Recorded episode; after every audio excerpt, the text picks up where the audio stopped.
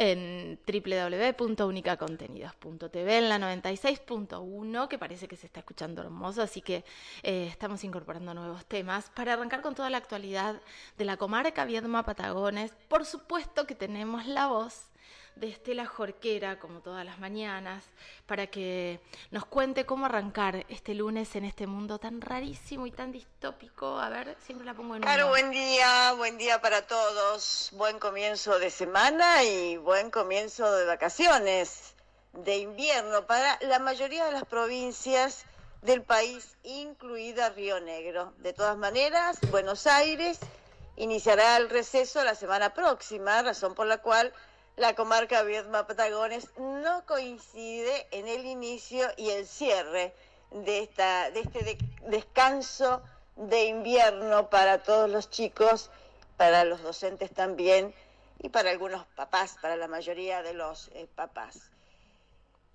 De todas maneras, eh, no ha sido alentador este fin de semana, la violencia ha reaparecido aquí en Viedma con dos hombres que sufrieron lesiones graves Pasada las 5 de la mañana de ayer domingo, un hombre debió ser trasladado al hospital Sati luego de sufrir un corte en la cabeza producto de un fuerte golpe.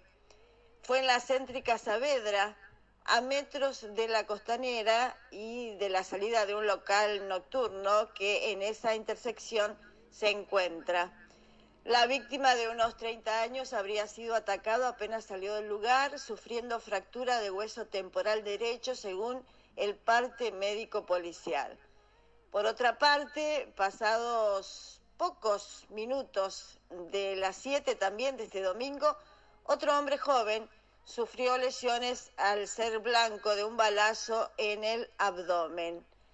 El barrio conocido como de las 1016 viviendas fue escenario de este hecho que la víctima se habría negado a denunciar. Y esto que tiene que ver con la investigación judicial, con un hecho gravísimo que nos hemos ocupado. A ver qué ha sucedido con Estela en este momento. Gravísimo que nos hemos ocupado varias veces, lamentablemente, Caro. A través de un identikit es buscado un hombre en el marco del crimen de Agustina Fernández ocurrido la semana pasada en Cipoletti los rasgos particulares del hombre, quien sobre su ceja izquierda tiene tatuadas cuatro cruces y el número 10, surgió de la investigación realizada hasta el momento y de los elementos cotejados eh, por la policía. El sospechoso se habría encontrado en cercanías del lugar del crimen en el horario en el cual se produjo el ataque, por lo cual resulta de suma urgencia y relevancia ubicarlo para avanzar en distintas diligencias procesales. Desde el área de prensa de las fiscalías se aclaró que si bien se tienen detalles de las características de este hombre, como altura, fisonomía y señas particulares, no ha podido ser individualizado fehacientemente hasta el momento, es decir, se desconoce su nombre, apellido, edad, ocupación y demás datos filiatorios. También se recordó que para no entorpecer el normal avance de la investigación, el Ministerio Público Fiscal de Río Negro mantiene en reserva los resultados de distintas diligencias realizadas hasta el momento. No obstante, y sin perjuicio de no descartarse otras líneas de investigación, la principal hipótesis en cuanto a la motivación del ataque sería la de un robo. Mucha información, lamentablemente, eh, judicial y policial, como suele ocurrir los fines de semana, no solo aquí en la comarca Viedma Patagones, sino lamentablemente en el resto del país. Caro, es todo por el momento. Mañana nos reencontramos desde este lugar. El deseo que sea un excelente comienzo de semana para todos. Abrigarse y cuidarse. Bueno, parece que hace frío también en la comarca Viedma Patagones con estas noticias y este crimen que nos ha dejado a todos, todas, todos eh, muy, muy conmovidos, muy conmocionados y en la búsqueda de, esta, de este sospechoso, ¿no? Del asesinato de Agustina.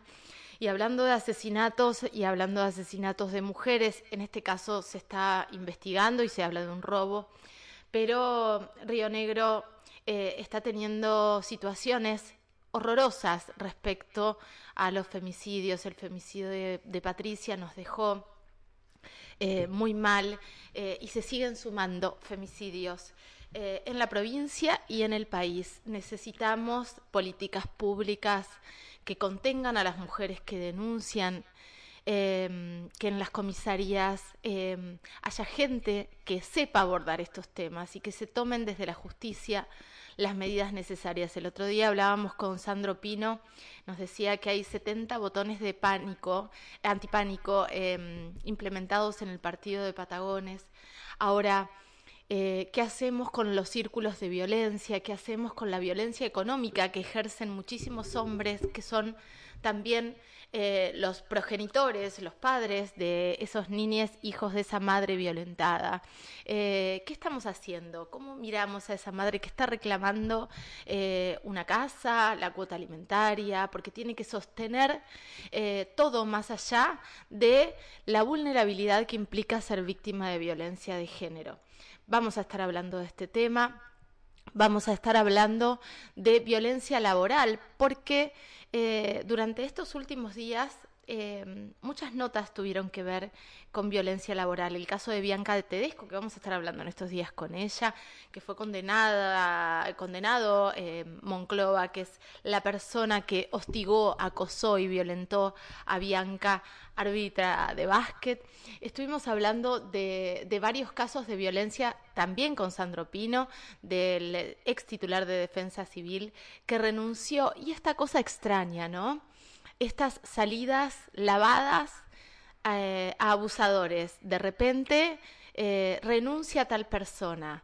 Eh, sería simbólicamente mucho más fuerte que tanto los municipios, las provincias, nación, frente a este tipo de situaciones extremas como es el abuso sexual, tome la decisión irreversible de echar a esas personas. ¿Por qué tenemos que escuchar que renuncia o que le aceptan la renuncia? Esas salidas esas salidas elegantes, no queremos más salidas elegantes, queremos patadas en el ojete a los abusadores y a los violentos. Vamos con un poquito de música y seguimos aquí en ojos bien abiertos. Vamos a estar hablando con Rina Espina eh, del área de trabajo de la provincia de Río Negro porque nos va a contar el protocolo, esto, de, esto que estamos hablando. ¿Qué pasa en provincia cuando alguien denuncia a otra persona por violencia laboral, por acoso? Por abuso, por hostigamiento. Bueno, nos vamos a enterar en un ratito nada más.